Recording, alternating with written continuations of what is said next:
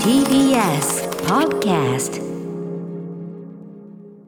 さて、あの水曜日この後ね、あの中小概念じゃねえやと、あの新概念提唱型はい投稿コーナーでお送りしてるのはシアター一期一会、ね、あの皆さんの映画館の思い出を語っていただくと非常にあのグッとくることも多いいい。コーナーだと思うんですが、あのこちらにですね、ちょっとまあ関連してと言いましょうか、あのあるニュースが入ってきたので、えっと複数のメール昨日あのいただいてたんですが、えー水曜日に撮っておきましたのでね、ご紹介したいと思います。はい。えーゲルハルトのげんこつさん、えー昨夜悲しいお知らせを知りました。飯田橋にある銀霊ホールが今年の11月27日にもって閉館するとのこと、えービルの老築化の老朽化かな？老築化のため、えー銀霊ホールは立ち退き移転されるそうです。移転とあるのでいつかどこかで再開するようです、えー銀霊ホールは森田義満監督が働いていた場所でもあります。まさに名画座大好きで何年も通い続けているので悲しいです。岩波ホールに続き良き映画館がなくなってしまい本当に悲しいです、えー移転を心待ちにしたいと思いますというゲルハルトのげんこつさん。もう一方タタタントさん、えー昨晩飯田橋にある老舗映画座名画座、えー飯田橋銀霊ホールの閉館が発表されました、老朽化したビルの建て替えに伴う立ち退きが理由とのこと。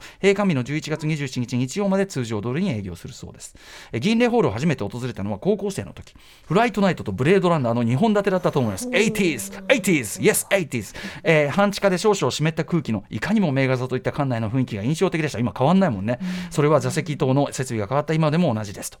森田清水さんが働いていたことが有名な同館ですが年間フリーパスを始めたのも特筆すべき功績ではないでしょうか、初年度から利用していますが気に入った作品を繰り返してみたい時に重宝しています。最近は伺う回数が減ってしまいましたが映画館を応援する気持ちで更新を続けています。現在移転場所を調整しているとのことですので一時閉館といった状況なのが救いではあります、都内でも数少ない名画座ですのでいつまでも営業してもらいたいものですということですね。そうなんです。飯田橋銀霊ホール、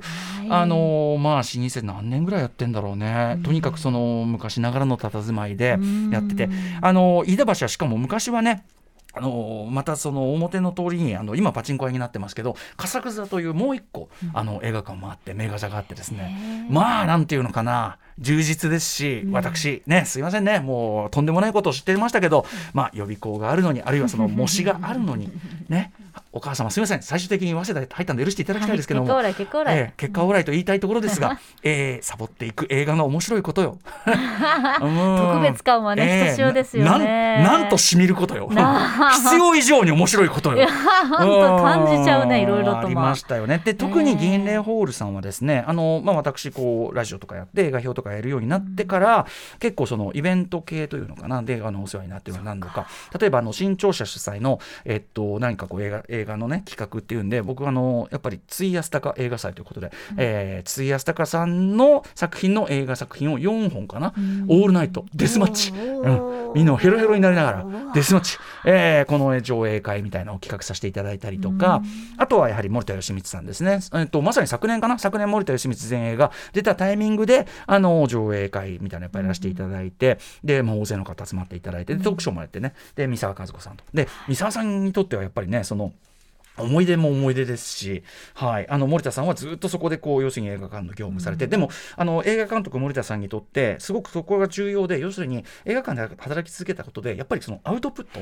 映画作るだけじゃなくて一番最後の部分で映画館でやっぱりそのお客が入るとその映画館全体の士気が上がるみんなすごく嬉しいし、あの入んないとやっぱりそれはどんだけいい映画でも寂しいしということで常にそのアウトプットだから森田さんはその映画のプロモーションとか舞台挨拶とかそういうのを決してこうサボらないというかもう全力でやったんですね。それはやっぱりその映画館の人の気持ちが分かるからなんですよ。えーというのもあるし。あとそのと同時にやっぱりこうなんていうんですかね同世代とかそれより若い監督が次々とそれこそ実制作映画出身で次々と商業映画監督として華々しくデビューする中でね、えー大森和樹さんとか、えー石井壮吾さんとかが華々しくこうデビューする一方で自分はまだ映画館で潜りやってるとで掃除してると。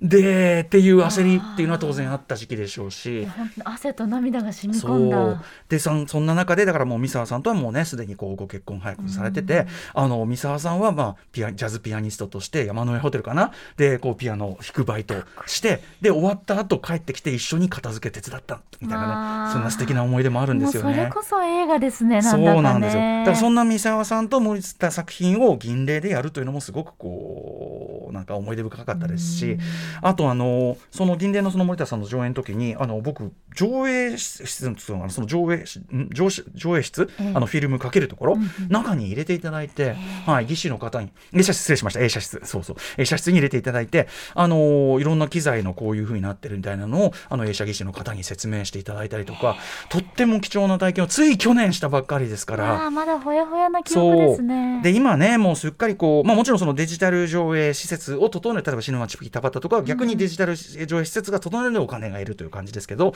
あのこういうやっぱフィルム上映施設が整ってるというだけでもこれは貴重なので、やっぱフィルムかけられないですからなければ。なければかけられないんだからだからあの当然これらのその機材というのもねもうありますから、まあ、移転はしてほしいし、まあ、それこそクラウドファンディングとかなんかわかんないなんかそのあー力になれるならしたいしみたいな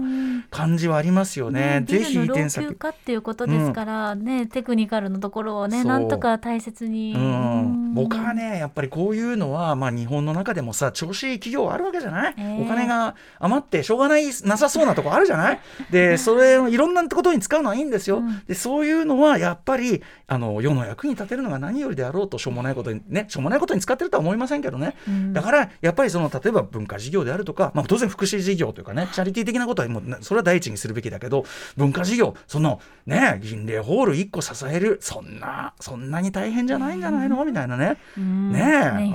ね。え。うん、サイバーエージェント金儲けてんだから、うん。だからできんじゃないの？みたいな、そしたらもうさらに尊敬するんですけどもともと尊敬してますよ。もともとね さらにねプラス。もともと尊敬してますけどね、前澤さんもともと尊敬してます、いろんな金持ちの名前で。まあでもとにかくそのいろどんな形であれあのこれを残さないというのは当然文化的損失かと思いますし、言わない本当にホールもそうですよね。なのであの11月まであるうちにちゃんとねもちろんあの移転することだと思いますが行ってください、例えば都内で言えば目黒シネマとかね、うん。ああいう映画館を本当に大事にしなきゃいけないなと。